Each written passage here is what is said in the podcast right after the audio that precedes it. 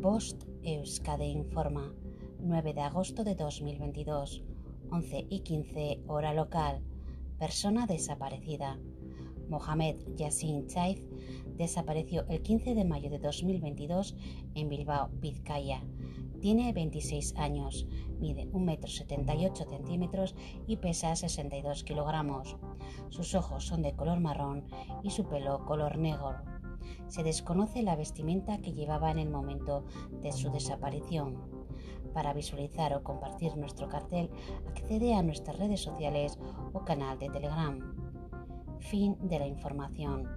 Bost Euskadi, entidad colaboradora del Departamento de Seguridad del Gobierno Vasco.